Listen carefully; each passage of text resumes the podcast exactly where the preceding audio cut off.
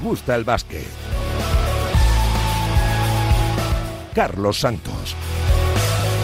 Y Víctor Palmeiro para acompañaros en el primer eh, Nos gusta el básquet de este 2022. ¿Qué tal? ¿Cómo estáis? Muy buenas. Bienvenidos y feliz año a todos. Una semana más arrancamos. Nos gusta el eh, básquet eh, con la pena todavía en el cuerpo por esa rodilla que nos duele a todos de Ricky Rubio y que nos estremecía el corazón en las vísperas de Nochebuena. Toda la mala suerte junta para Ricky Rubio en, en su mejor temporada en la NBA, en la más completa, en su mejor quizá momento vital y de juego que se ha ido al traste con una grave lesión de rodilla que le va a tener fuera de las canchas seguramente hasta finales de este año 2022. Vaya por delante todo el ánimo y un deseo de la más pronta y mejor recuperación para Ricky Rubio, para uno de los mejores exponentes del baloncesto español más allá de nuestras ah, fronteras. Cleveland mientras tiene sustituto en forma de veterano campeón de la NBA, Rey John Rondo, para intentar ah, seguir dando lustre y mentando un poquito a la, cantidad de jóvenes interesantes que tiene la franquicia de Cleveland. La NBA se congratula también con el regreso inmediato de Kyrie Irving después de su negativa a las ah, vacunas y de superar el COVID ya tiene luz verde para volver y está a punto de reaparecer con Brooklyn para ser pieza importante en el final de temporada. Igual que Clay Thompson, prácticamente 900 días después de su último partido con los Warriors, de más de dos temporadas y media sin jugar, viene para dar más lustre a una máquina perfectamente engrasada como el equipo de los Warriors, serios candidatos a ese trono que la temporada pasada conseguían los eh, Milwaukee Bucks de Giannis Antetokounmpo. La lesión de Ricky, el regreso de Irving y de Clay Thompson marca la actualidad de una semana en la que seguimos hablando y mucho del COVID, del coronavirus que sigue aplazando partidos. Poco a poco la situación se va normalizando en la CB después de la suspensión al completo de la jornada 16, del aplazamiento de hasta cinco partidos de la jornada 15 y, y todavía dos duelos pendientes de la 14. Los equipos van saliendo poco a poco de las cuarentenas y la actividad se va recuperando. También eh, pendientes de la Euroliga, que ha aplazado, por cierto, dos partidos para esta semana, con participación eh, de los nuestros, el Real Madrid Unix Kazán y el Maccabi Basconia de este jueves, el Día de Reyes, no se van a poder jugar por los, por los distintos brotes de COVID. En el Unix Kazán, en el rival del Real Madrid y en el Maccabi, en el rival eh, del Basconia, que también tiene noticia, que ha cortado al Andrinoco que apunta a Burgos. Eh, el que ya ha vuelto del COVID es Pablo Lasso y el Real Madrid, después de hasta 10 jugadores que cayeron contagiados en la plantilla blanca, todos han ido dando negativo y todos eh, volvieron para ganar en la cancha de un eh, serio aspirante a estar en Copa del Rey. Se mantiene líder el Real Madrid de Pablo Lasso en su vuelta a las canchas. Estoy muy contento de cómo el equipo ha sabido reaccionar a todas las situaciones que nos han ido ocurriendo.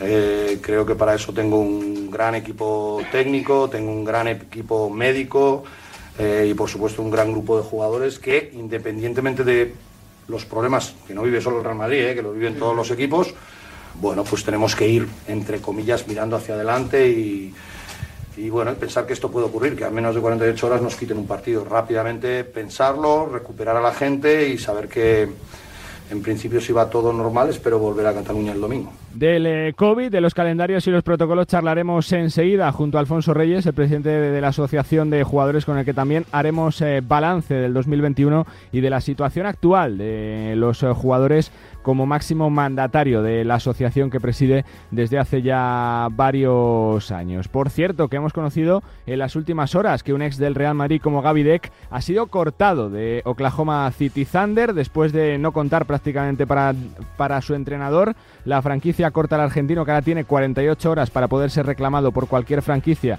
y fichar como agente libre y si no poder eh, salir libremente al eh, mercado y fichar por cualquier equipo. Seguro que en Europa va a haber tortas por eh, contar con un jugador que todavía sigue siendo... Sigue teniendo los derechos el Real Madrid, del que salió el pasado mes de abril tras el partido ante el Fenerbahce. Una, una semana marcada por el COVID, eh, como decíamos, que está provocando los eh, distintos aplazamientos y que los equipos, bueno, pues vayan a estar a tres o cuatro semanas sin jugar. Caso del Urbas a Fuenlabrada, que va recuperando jugadores, pero que por circunstancias eh, distintas de brotes por distintos equipos va a estar prácticamente un mes sin jugar. Esto dice su capitán, Cristian Eyenga.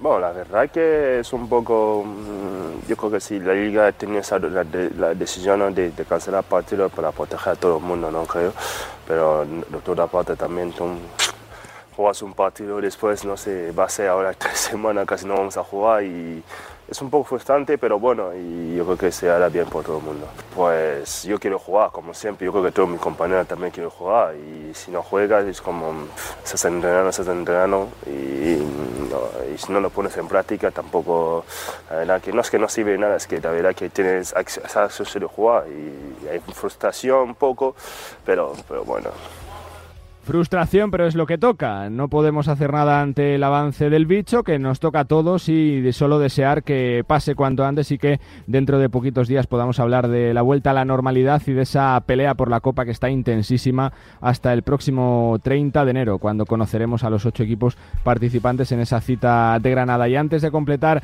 esta portada sonora y este repaso de la actualidad del mundo del baloncesto, dos sonidos. Hacía ya años eh, que no hablábamos de una encerrona de estas características, de las que se veía mucho los 80 y los eh, años eh, pasados, sobre todo en Turquía y en eh, Grecia. Esto le ha pasado al Guernica de la Liga Femenina, partido de Eurocup, de donde tenía que defender una renta de 24 puntos conseguida la semana pasada ante el conjunto del Kukurova turco. Pues bien, una encerrona en toda regla. Primero, test de COVID positivo, que luego se confirmó que no era tal de arrojo de su principal jugadora que no pudo jugar. Provocó que las, eh, que las jugadoras eh, vascas tuvieran solo ocho jugadores para, ah, para, jugar en esa pista que además eh, bueno pues se llenó, se cambió de pabellón y que tuvo un ambiente absolutamente ensordecedor con bocinas antiaéreas y con el himno de Turquía cada vez que atacaba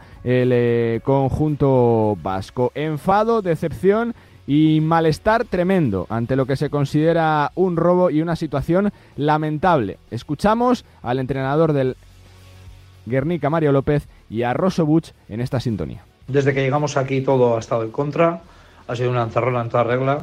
A los árbitros en contra, al público en contra, apenas podíamos tirar, eran todo empujones, agarrones, choques, golpes. En un ambiente muy hostil desde el minuto uno. Hemos recibido agua en el banquillo, empujones, insultos, eh, menos mal que está la policía detrás y, bueno, nos ha protegido un poquito, pero bueno, todo el partido han sido insultos hacia las jugadoras, hacia el cuerpo técnico. Eh, bueno, muy feo lo que he vivido hoy aquí.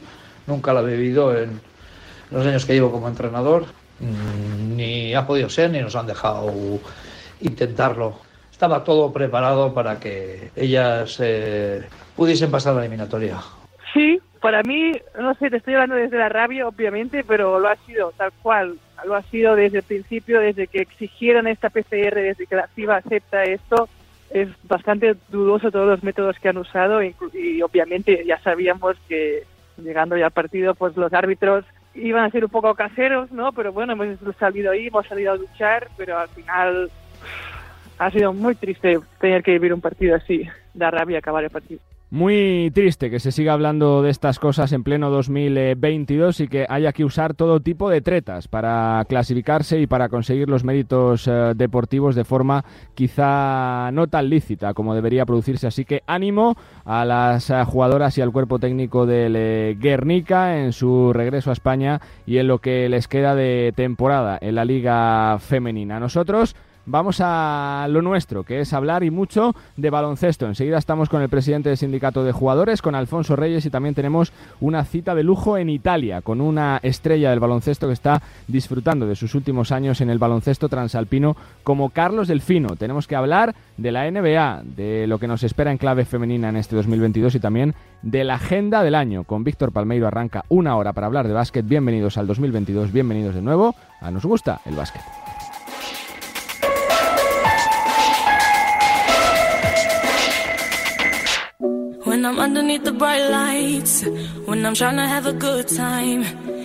Bueno, pues eh, tenemos que abrir este año 2022 hablando de los jugadores, de los principales protagonistas de todo este negocio y de los que nos hacen levantarnos de la silla cada semana. Estamos en unos días complicados, ya sabéis, partidos que se han aplazado en todas las categorías, en la Liga Femenina, en la LEP, en la Liga CB, en la Euroliga, en la NBA, un calendario que va a tener que ser un rompecabezas de aquí hasta el próximo mes de mayo, seguramente para ajustar todo, pero una situación que deseamos vaya volviendo poco a poco a la normalidad. Saludo a Alfonso Reyes, ¿cómo estás Alfonso? Feliz año, muy buenas. Hola, feliz año nuevo a todos. Bueno, supongo que, pendiente, ¿no? Del teléfono estos días, de, los comunicados, ¿no? De los clubes, de las llamadas, que, que no pase nada, ¿no? Que sean contagios, pero leves. Alfonso. Sí, porque tenemos muy claro que lo primero es la salud. Ha habido, bueno, una de las jornadas se ha tenido que pasar por completo y estamos viendo que, esta nueva variante, aunque no solo es hay contagios por Omicron, sino que sigue habiendo Delta, que hay que tener muy en cuenta, pues está haciendo que, que estas jornadas sean más complicadas.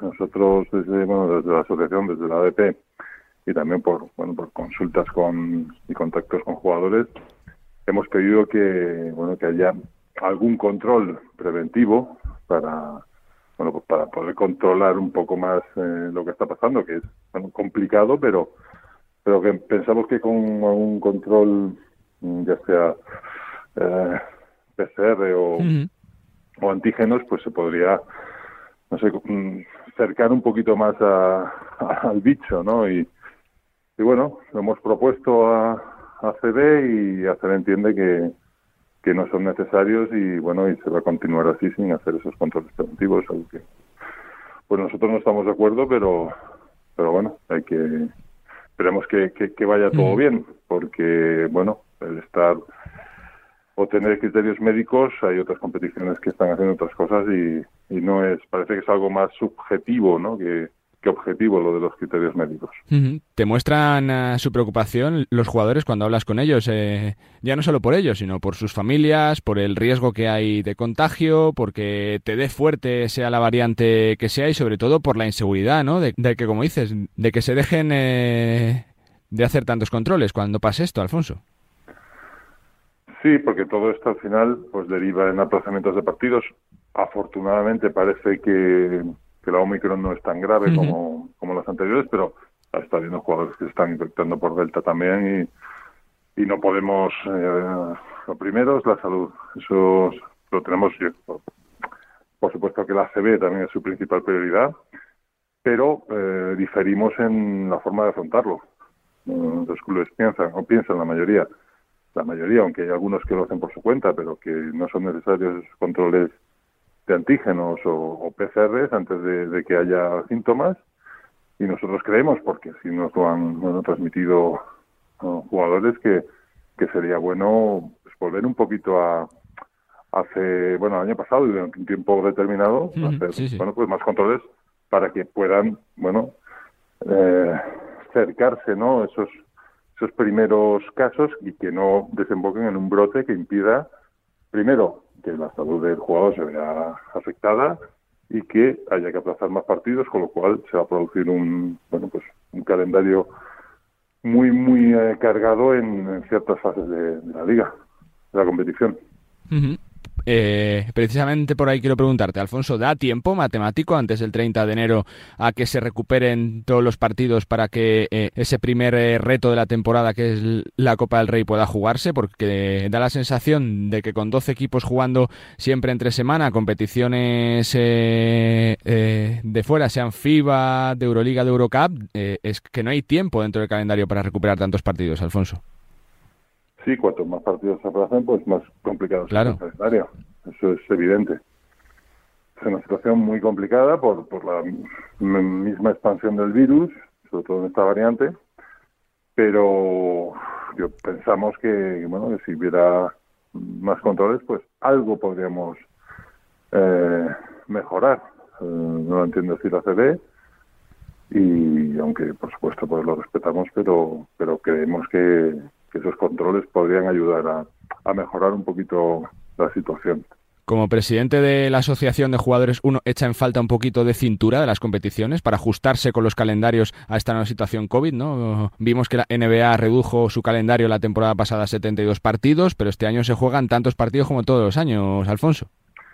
Sí, lo que pasa es que esta variante tan contagiosa ha sido, bueno, repentina prácticamente y, es difícil ajustarse. Lo único que hacer, eh, creemos, es bueno prevenir, intentar prevenir esos contagios de la mejor manera posible y, la única forma, aparte de, por supuesto, pues, seguir todas las recomendaciones y, llevar una vida, eh, pues, eh, lo más acorde a, bueno, la defensa contra el virus, pero también, bueno, pues realizar esos controles ya digo que de momento ACB hemos, lo hemos propuesto, pero, pero no ha, bueno, ellos piensan que, que está bien así como está y por lo tanto pues esperemos que, que no vaya más y podamos salir porque al final que salgamos bien de esto nos, nos va a todos. nos, Eso es. Nos conviene a todos y, y tiene que ser así por, por el bien de nuestro baloncesto y sobre todo por la, por la salud de los jugadores. Voy cambiando un poquito de tema. Alfonso, ¿crees que el baloncesto español tiene que aprovechar esta situación de relevo generacional que se está dando por una cuestión fisiológica de edad?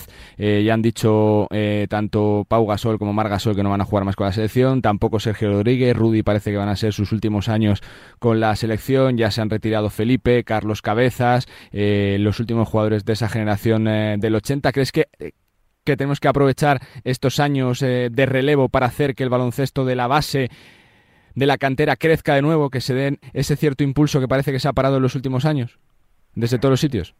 Debería ser el proceso natural. Lo que pasa es que, bueno, estamos viendo que en, en ACB desde hace años la proporción de, de jugadores susceptibles de jugar en la, en la selección es cada vez menor y así es complicado. Yo sé que, bueno, por lo que hemos hablado con clubes y, y, con ACB, que no le gustaría que hubiera más jugadores españoles, pero es evidente que si no se ponen a jugar va a ser imposible.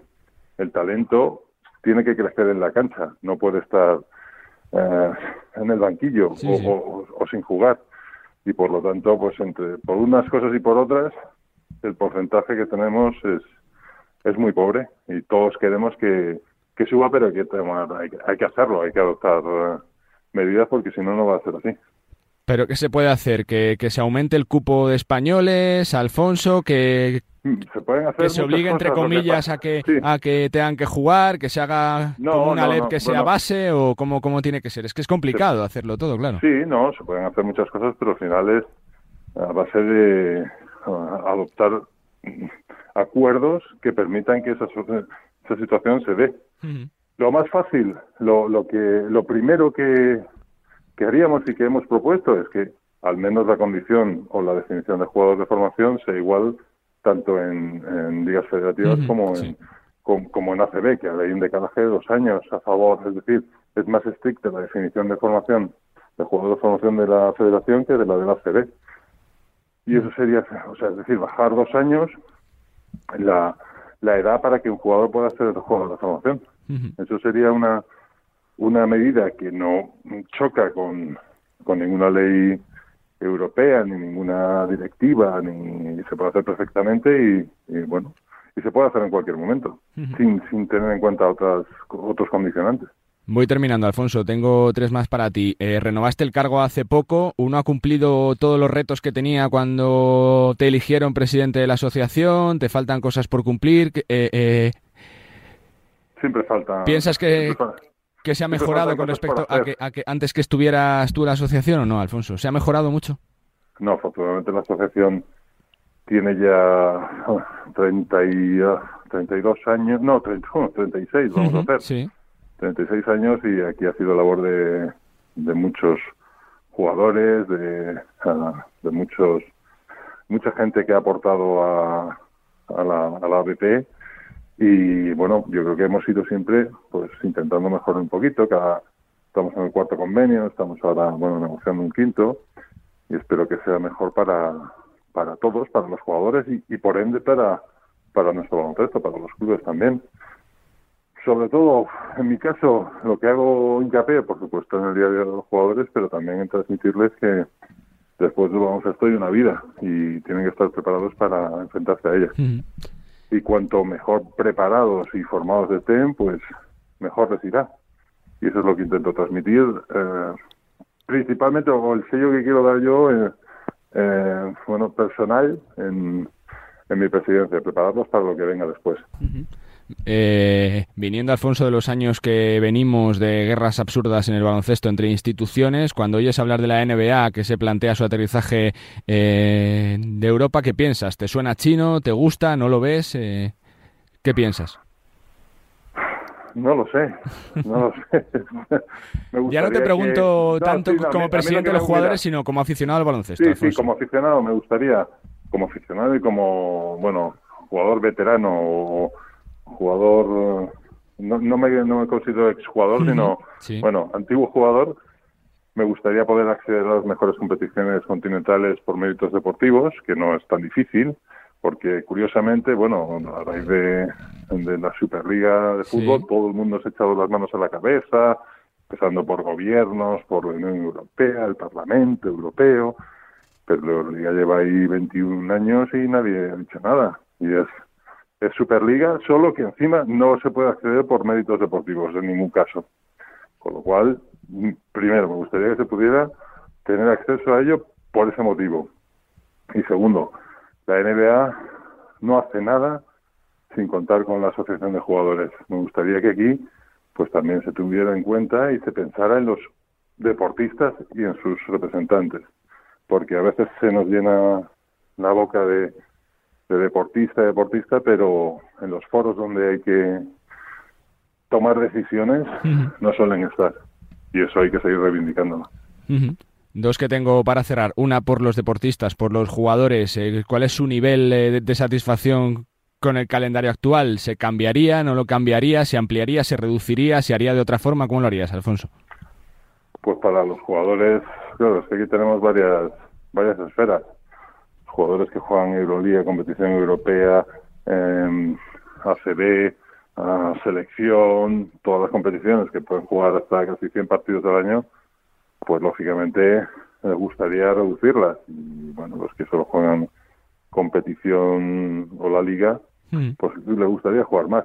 Es cierto que se puede hacer mucho más eh, racional ese calendario, porque, por ejemplo, la ACB no ha cambiado su estructura en, en muchos años y la única que ha estado arañando eh, o erosionando ese calendario ha sido la Euroliga, al meter más partidos y más partidos.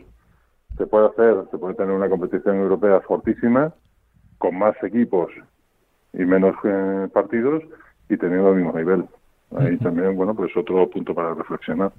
¿Te va a alegrar la salida de Bertomeu el próximo 30 de junio? ¿Será positivo para el baloncesto, tú crees, Alfonso? No lo sé, no lo sé.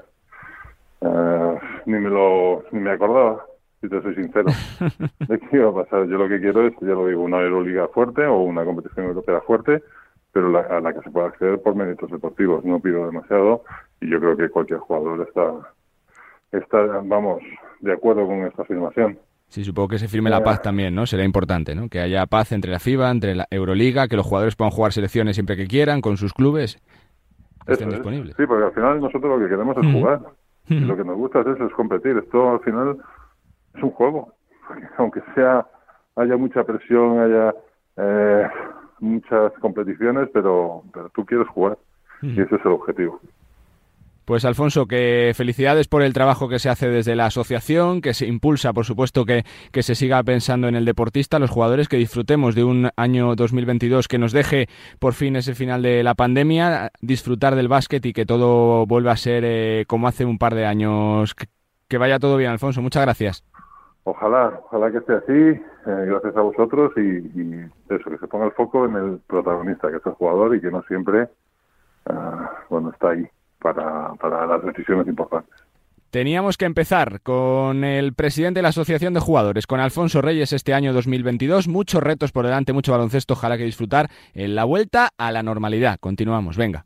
Bueno, pues eh, tenemos que irnos a Italia, porque eh, nuestro siguiente protagonista nació en Argentina, pero creo que Italia ya es un país eh, realmente importante en su carrera, que yo creo que ha dado un giro importante en este 2021 con un regreso a la selección después de cinco años sin vestir la camiseta albiceleste para un jugador que es una auténtica leyenda del baloncesto en Argentina. Carlos Delfino, Carlos, ¿cómo estás? Muy buenas.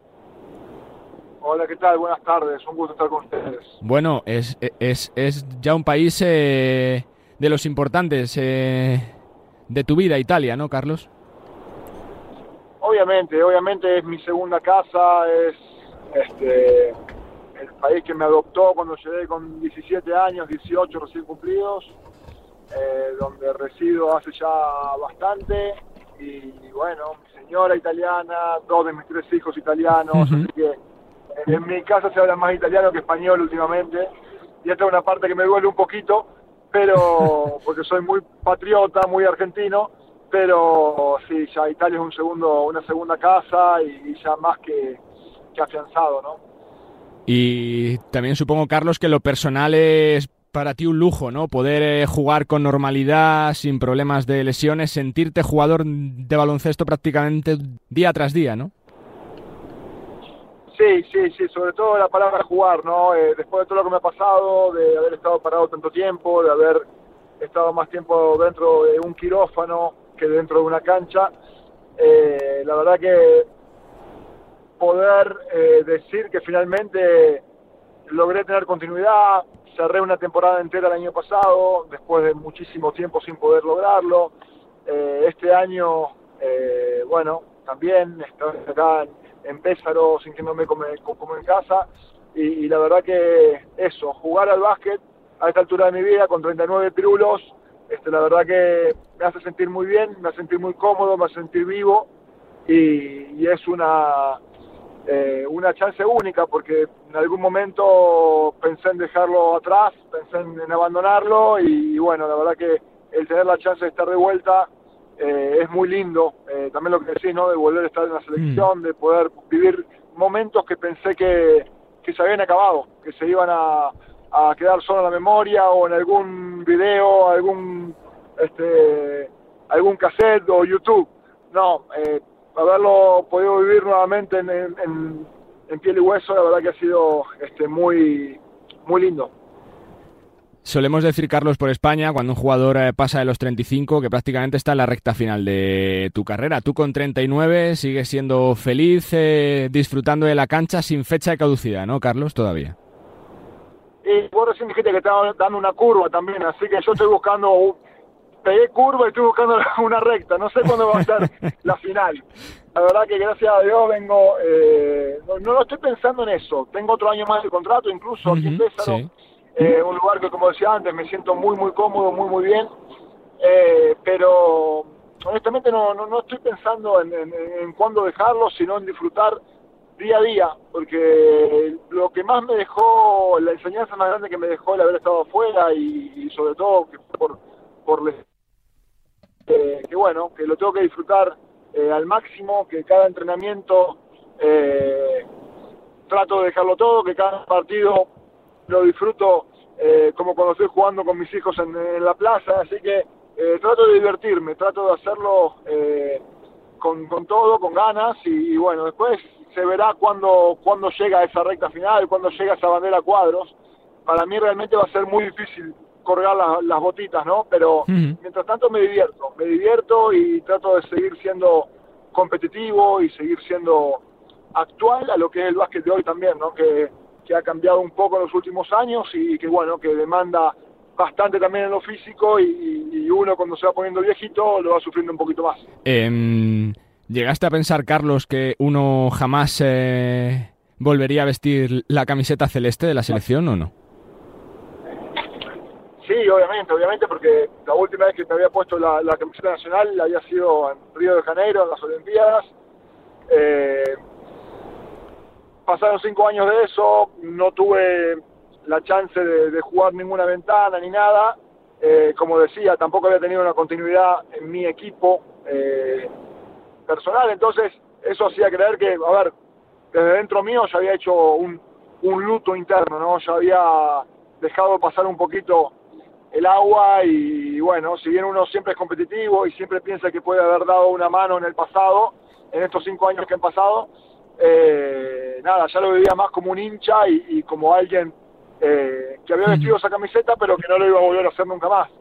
Sin embargo, cuando llegó la llamada, la llamada de Néstor, este, me movió un poco el piso, eh, me hizo dudar, honestamente, porque había hecho este luto interno, y, bueno, dije, ¿por qué no? Otra vuelta más. Y la verdad que me divertí mucho, me divertí mucho, me, encantó estar de vuelta, me encantó jugar adelante de, los míos, ¿no? De, mi gente ahí en Buenos Aires. Y, la verdad que estoy muy, muy, muy contento porque eh, ni siquiera en algún sueño mío hubiese sido algo tan lindo y tan emocionante como, como fue, ¿no? Obviamente siempre es lindo jugar una Olimpíada, obviamente siempre es lindo jugar un Mundial, eh, un torneo importante. Para mí fue una ventana contra Paraguay y, la verdad que lo disfruté como, como cualquier otro torneo grande que me ha tocado jugar eh, de manera oficial con la selección nacional. ¿Dónde saca uno esas fuerzas, Carlos? Cuando estás eh, fuera por lesión, cuando parece que vas a volver pero te lesionas otra vez, cuando estás prácticamente dos, tres años sin jugar, ¿uno dónde saca esa fuerza para decir voy a recuperarme porque tengo que seguir jugando el baloncesto, Carlos?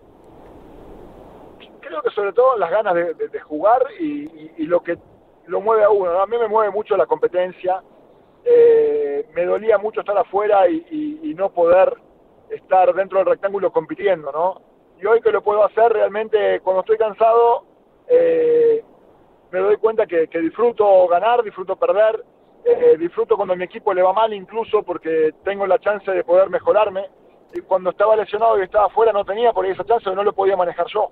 Entonces, este, eh, son motivaciones que, que, uno va logrando internamente Y, claro, cuando está jugando y, por eso marco mucho la palabra jugar, eh, es la parte fácil, ¿no? Es la parte más linda, la más divertida y, bueno, realmente me toca simplemente disfrutar.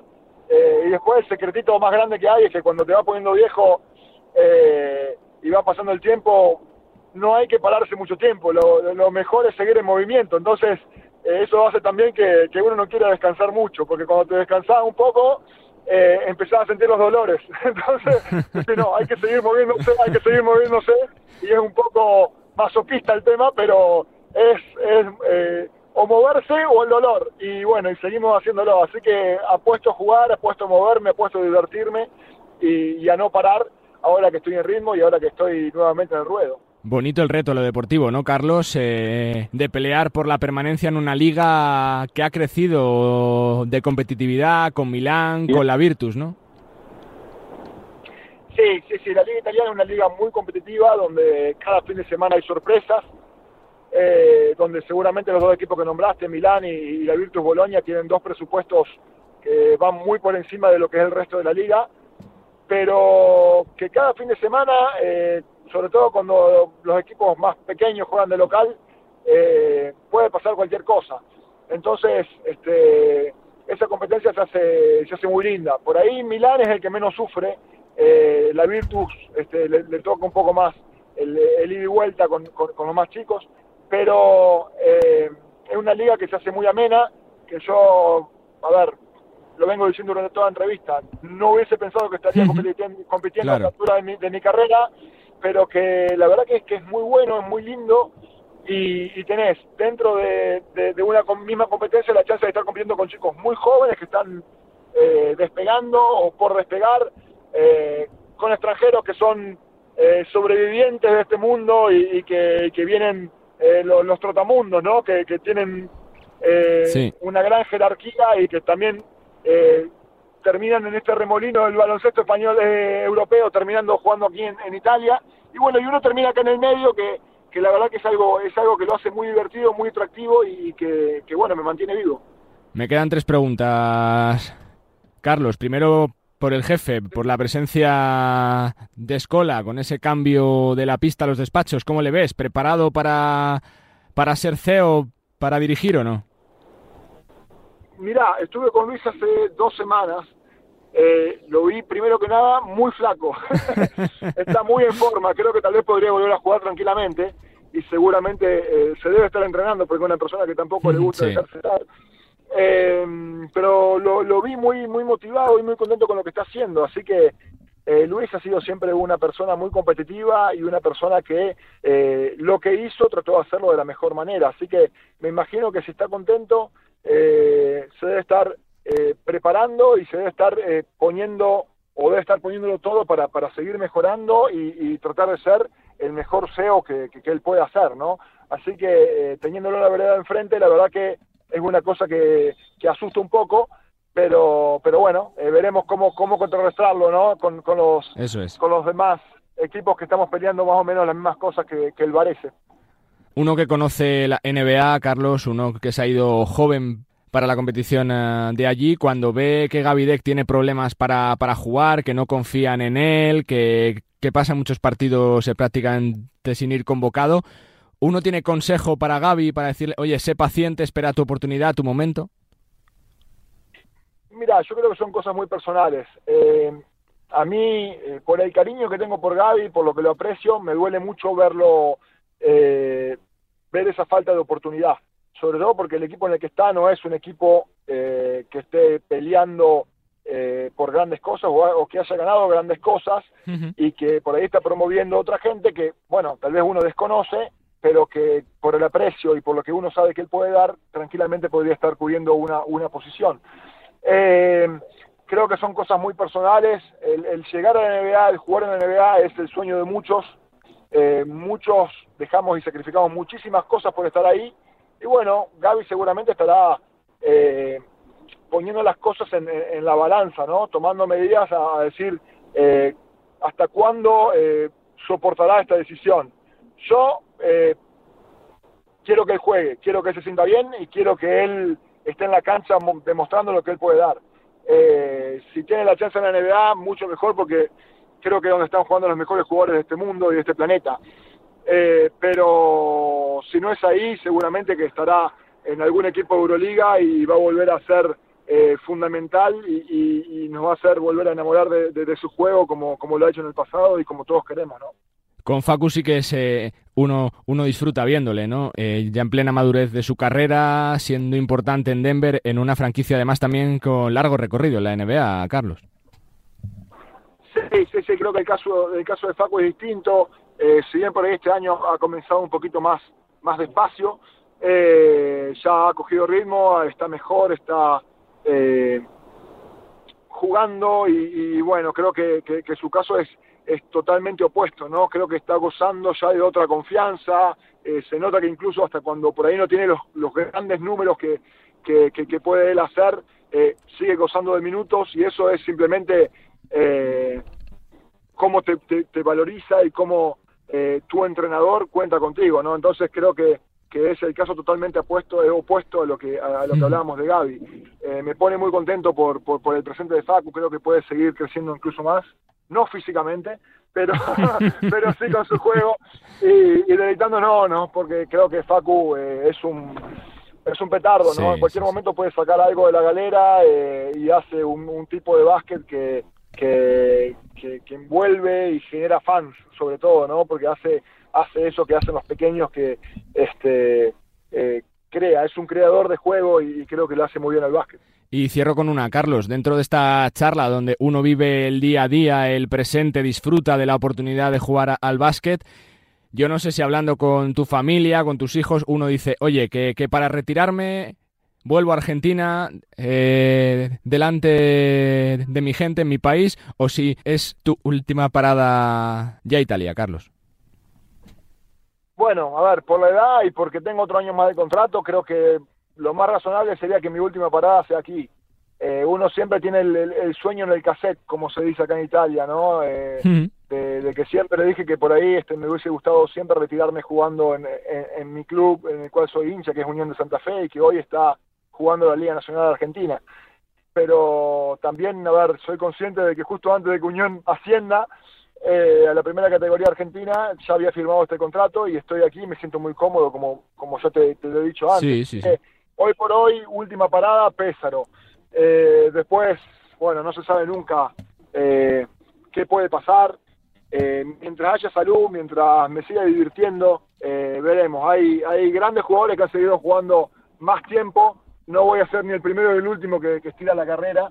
Eh, lo que sí, a mí me gusta jugar. El día que me doy cuenta de que no estoy jugando y no estoy siendo útil al equipo, no, no, no me gusta estar este, simplemente dentro de, una cancha vistiendo una camiseta para estar sentado en un banco y formando parte de, un equipo. A mí me gusta estar jugando y compitiendo dentro de la cancha. Entonces, este, hasta cuando yo me sienta competitivo y que le soy útil a, un equipo y a, un grupo, eh, seguramente voy a, voy a seguir haciéndolo y los próximos dos años o, año y medio que queda, eh, seguramente va a ser aquí en, en Victoria Libertas Pésaro. Pues Carlos, que es una felicidad grande verte jugar al baloncesto, verte jugar muy bien al básquet, ser uno de los líderes de Victoria Libertas a y que, bueno, pues que confiamos en que las lesiones te respeten y, que te dejen eh, disfrutar como en este último año del básquet porque es lo que realmente uno merece por su trayectoria. Gracias y suerte, Carlos. Gracias a ustedes, un abrazo muy grande y gracias por tenerme.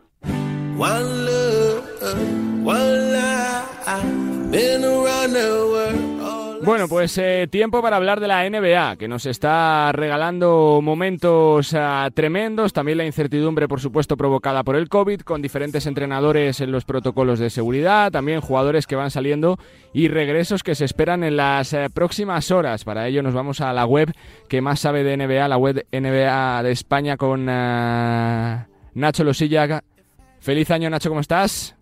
¿Qué tal? ¿Cómo estamos? Pues eh, como dices, ¿no? Es un contexto un poco raro porque eh, tenemos jugadores que entran, jugadores que salen, eh, noches en las que tenemos plantillas que, que, pues si no eres el seguidor más friki de la liga, pues muchos, muchos tipos ni te suenan, ¿no? Pero también tiene su, su punto de interés y nos está dejando historias muy muy emocionantes de tipos que llevan 10 años luchando por tener una oportunidad en la NBA y este contexto se lo está dando.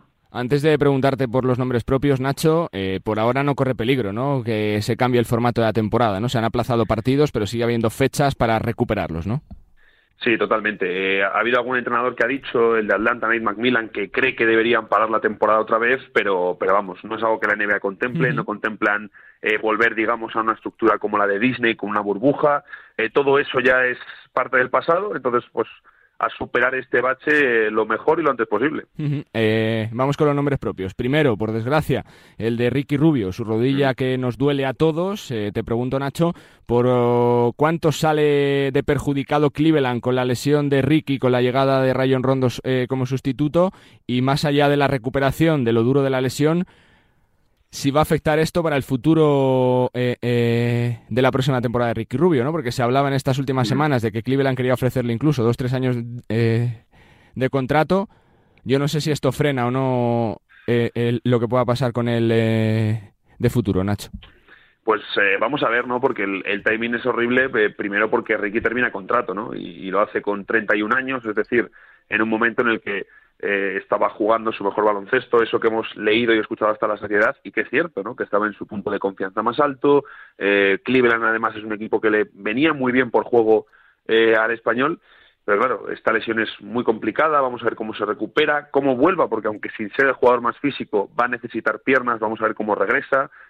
por ejemplo, podemos recordar el caso de Sergio Yul, ¿no? que le pilla una lesión de este tipo pues en una edad muy similar.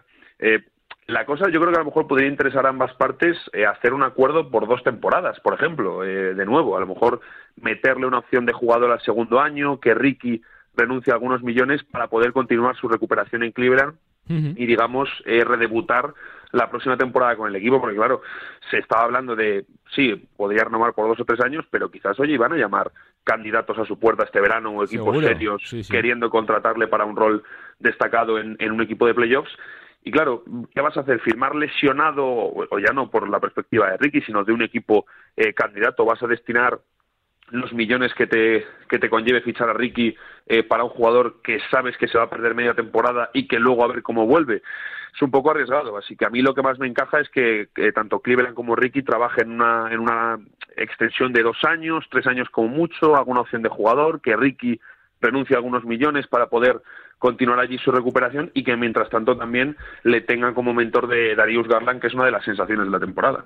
Eh, te pregunto por otro nombre que está a punto de reaparecer, el de Kyrie Irving, ¿no? Se han escrito ríos de tinta este verano con él por su no eh, para las vacunas, por, por convicción personal, por lo que perdía Brooklyn sin él. Parece que va a volver, pero yo no sé, Nacho, si al 100% de condiciones y con eh, problemas para jugar en según qué estados y, por supuesto, si coloca ya a los Nets en una posición de privilegio para ser uno de los que trate de pelear por el título.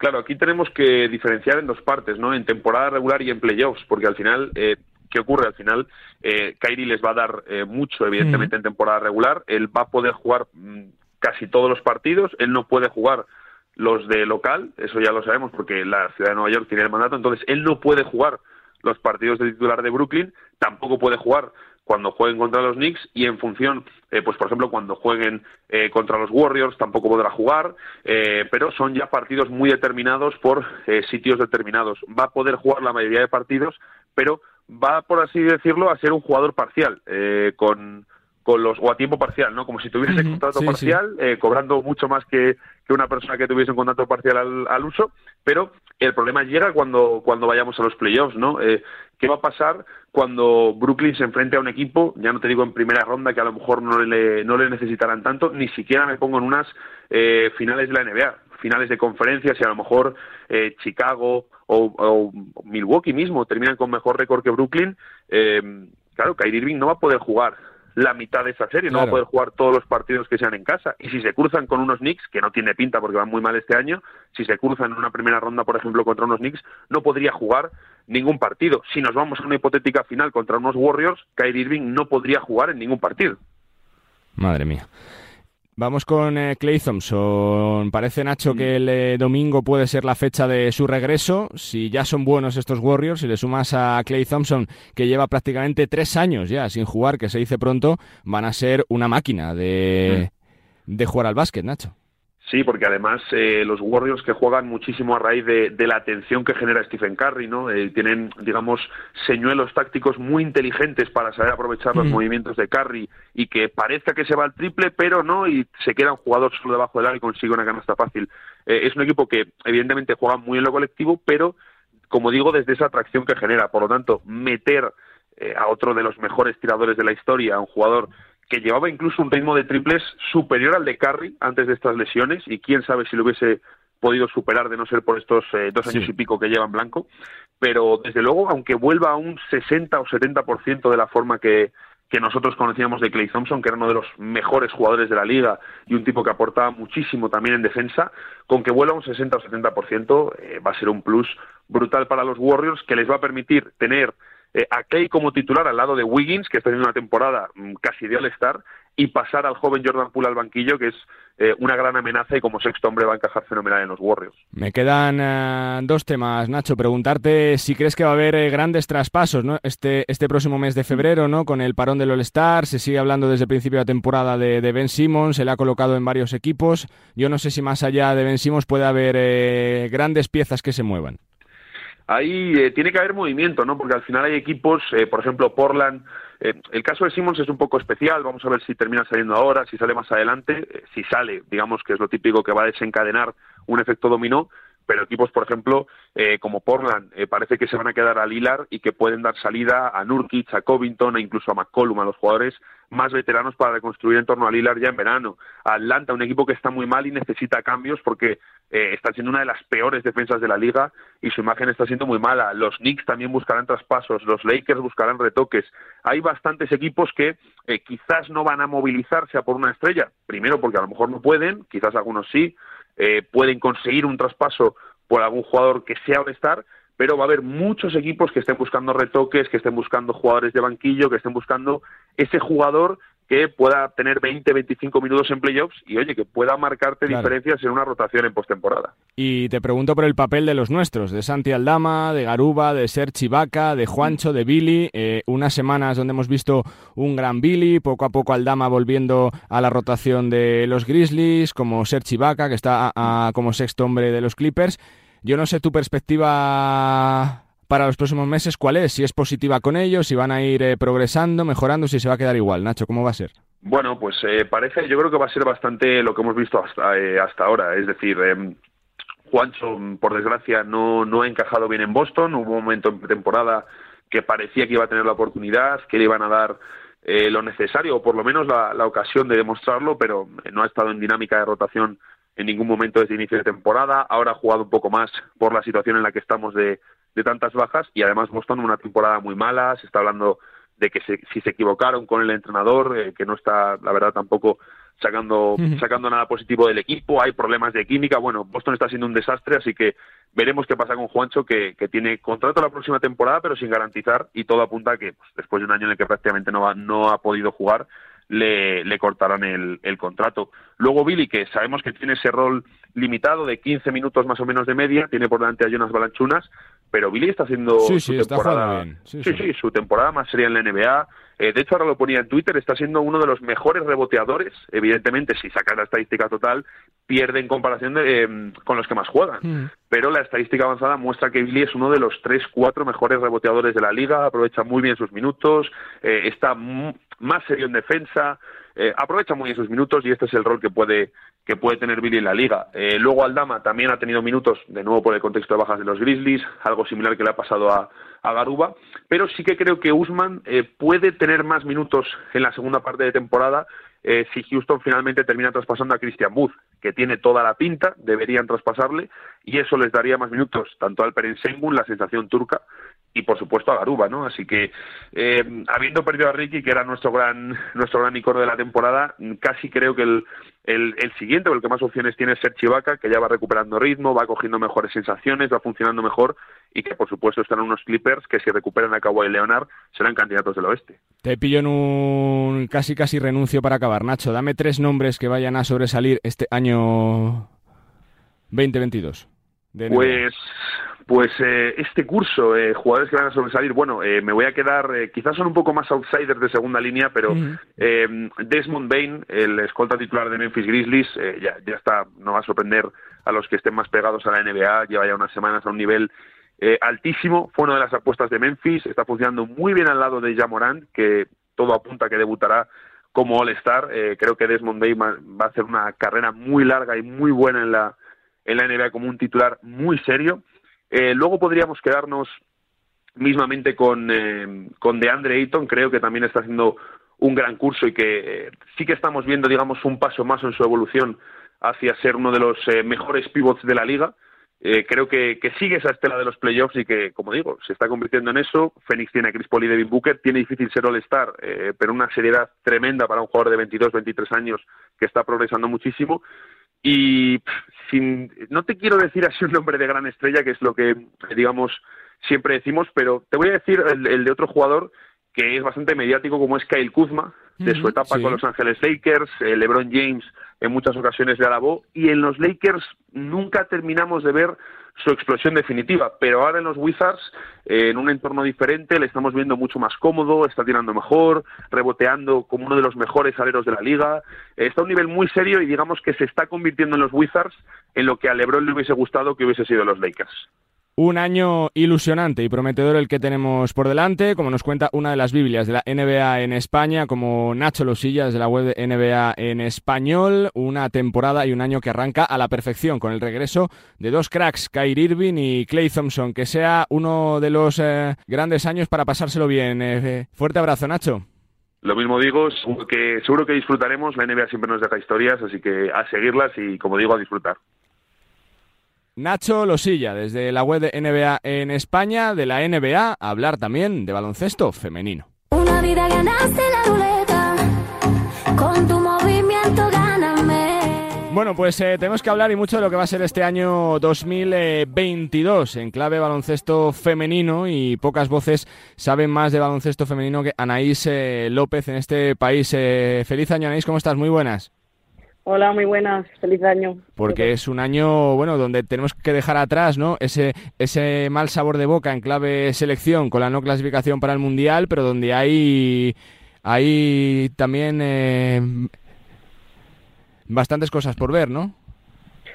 Sí, la verdad que, bueno, eso fue, digamos, el trago amargo, pero creo que puede tener un, un lado positivo y es que podemos ver eh, quizá presencia española en la WNBA. Sí ya, ya que tienen el verano libre y bueno, hemos visto como ayer Minnesota le hizo una oferta a Ana Cruz, luego Maite Cazorla tiene contrato y bueno, luego seguramente María Conde tenga también alguna oferta por ahí, o sea que muy bien. ¿Lo ves realizable? el- eh, ¿Que se vayan las tres para allá, Anaís, o no? Um, lo veo complicado las tres, pero bueno, eh, Maite es la única que tiene contrato actualmente, pero también tiene que ver que, que cuadre en el equipo porque Claro. es un equipo totalmente nuevo. Y Ana Cruz, bueno, mm, no la veo yéndose, la verdad, pero Yo lo veo complicado, sí. sí. Pero bueno, es verdad que el 2022 se presenta emocionante porque va a arrancar con la Copa de la Reina en Valencia, eh, con la Euroliga con mucha presencia española y creo que es un, buen- un buen año para el baloncesto español y bueno, terminará en noviembre con la, con la ventana del pre-europeo y la selección española que bueno, supongo que se concentrarán en verano para ir tomando un poco de forma.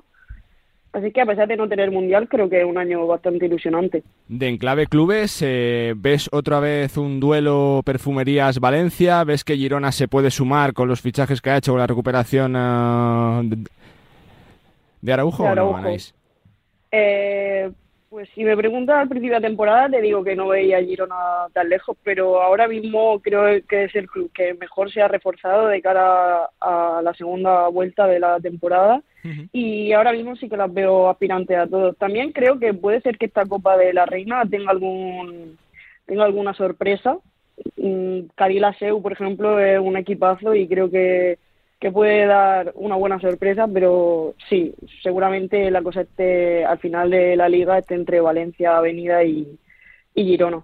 De clave europea, más allá del dominio ¿no? que hemos visto de, de las rusas este último año de, de Miguel Méndez, de Caterimburgo, de Fenerbahce con La Peña, vemos también ¿no? Praga con, con la gran presencia de María Conde, más eh, Perfumerías que fue finalista el año pasado. Yo no sé si van a ir por ahí también los derroteros de esta temporada, Anaí, si ves eh, que Perfumerías puede estar prácticamente peleando de tú a tú contra estos gigantes. Eh, sí, dentro de muy poquito viene Praga a jugar aquí a, a Salamanca y creo que va a ser un buen punto para ver cómo, cómo está el equipo de cara a enfrentarse a equipos tan grandes. Sí que es verdad que Caterimburgo va un paso más allá, pero sin tener a Brian Stewart lo veo más factibles que, que el año pasado. Veo que Fenerbahce, por ejemplo, podría también ser perfectamente campeón esta Euroliga. Te pregunto en clave selección, tiene que ser uno de los años más allá de la reflexión que ya se ha hecho lógicamente del nuevo proyecto del seleccionador de del rejuvenecimiento total, ¿no? Del roster, de que prácticamente sean 12 jugadoras con un futuro brillante, ¿no? De 5 o 6 años por delante para disfrutar de ellas, ¿no, Anaís? Sí, eh, va a ser un verano sin competición porque no van al mundial, pero Con creo que va a ser pos- sí, sí, sí. sí, seguro y, y va a ser súper positivo porque es realmente cuando puedes entrenar y al final desarrollar esa química que se ha perdido de, por el hecho de haber la renovación que ha habido, ¿no? Y, y que viene una selección que yo ya lo he dicho muchas veces que para mí es la más talentosa seguramente que hayamos tenido nunca. Eh, con grandes nombres, ¿no? Para ti de este 2022, pues supongo que los que están en boca de Sí. todos, ¿no? La, la recuperación ah, de Ubiña después de su dura lesión, eh, María Conde, la consolidación de Maite Cazorla, de Irati Echarri, si se recupera Raquel Carrera. Sí, bueno, para mí la nota amarga del año la pone Raquel Carrera porque es la que más esperanza tenía de que fuera a WNBA y se le complica, pero sí que para el verano debe estar lista y, y va a ser la pieza clave junto con las que has dicho, ¿no? María Conde, Irati, mm, Maite Cazorla y, y Cristina Ubiña al final van a ser los, cere- los cerebros de la, de la selección de aquí a seguramente 10, 12 años. Y de deseo personal, ya te pregunto, yo no sé si tu deseo es el, el, eh, regreso de alguna jugadora más, ¿no? Se ha hablado mucho de Alba Torrens en las últimas fechas, de María Conde. Eh, yo no sé, no, no sé si María va a volver porque creo que está en su mejor momento y creo que va a tener ofertas importantes. Incluso puede que se diera la, la cosa de que María fuera a Ekaterimburgo y Alba a Valencia, ya porque, bueno, solo por el hecho de la edad, ¿no? Y de, Sí, sí. puede ser que Miguel vaya a por María y lo que le puede ofrecer Eka no se lo va a ofrecer ningún equipo en España porque, porque no pueden. Pero yo sí que veo alguna de las dos volviendo y, y ojalá sea así, ¿no? Y más allá de los grandes nombres que ya hemos repasado, ¿qué proyectos hay de futuro para estar vigilando delante de la tele, viendo los partidos por internet, resúmenes Yo le de este año, un Anaís? ojo, A ver. le echaría un ojo muy importante a- al equipo que he dicho antes, a Cádiz Laseu, sí. eh, porque creo que el año que viene eh, los equipos grandes van a ser un, un gran desfalco porque tiene jugadoras muy jóvenes pero muy talentosas. Eh, por ejemplo, Laura Peña mm, la veo perfectamente en un equipo como Valencia, por ejemplo, creo que puede, puede ir bastante bien. Laia Raventós, otra base con un futurazo, Irati, eh, Ari Puyol, no sé, creo que es un equipo muy a tener en cuenta porque lo que veamos ahí y en campus promete también, seguramente sea lo que veamos en los grandes el año que viene. Pues es un año sin mundial. eh, ya te pregunto, fuera de España, supongo que la nota negativa, ¿no? Que no esté España en ese campeonato, pero también con cosas por ver, ¿no? De, de esa cita de septiembre, Anaís, ¿no? Sí, claro, mundial siempre, siempre es para verlo. eh, obviamente está Estados Unidos, pero ojito a Australia como anfitriona, creo que van a por todo. Y, y luego le tengo mucha fe también a Francia, creo que lleva un equipazo. Ayer salió la lista de 16 jugadoras que van a- al premundial y me parece que, que también van a tener muchas opciones de medalla y habrá que estar atentos. Una de las Biblias del baloncesto femenino en España, a que nos cuenta lo que va a ser este 2022 en eh, clave de nuestras chicas, que nos van a seguir dando muchísimo eh, que ver eh, de alegría por delante, con perfumerías, con Valencia, con Girona, con eh, María Conde, con la Euroliga, con la recuperación de las lesionadas y con una selección ilusionante de Miguel Méndez que tiene trabajo por delante. Que, que sea un gran año, gracias.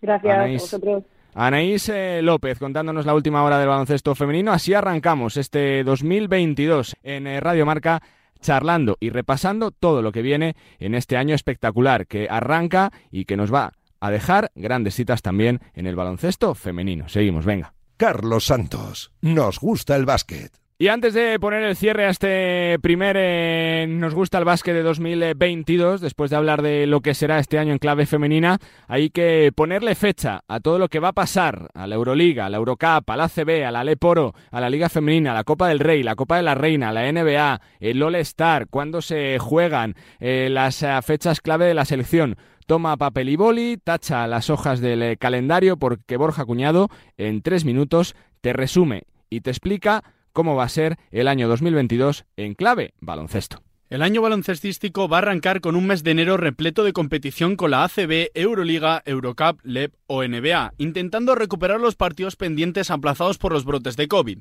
La primera gran cita de este año la tendremos en Granada del 17 al 20 de febrero con la disputa del primer gran torneo de la temporada, la Copa del Rey, que reunirá a los ocho mejores equipos de la primera vuelta.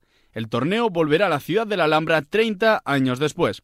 Ese fin de semana coincidirá en el calendario con el All-Star de la NBA, que acogerá en Cleveland a los mejores jugadores de la mejor liga del mundo. La última semana de febrero será el turno de las selecciones nacionales, con la disputa de la segunda ventana de clasificación para el Mundial de 2023.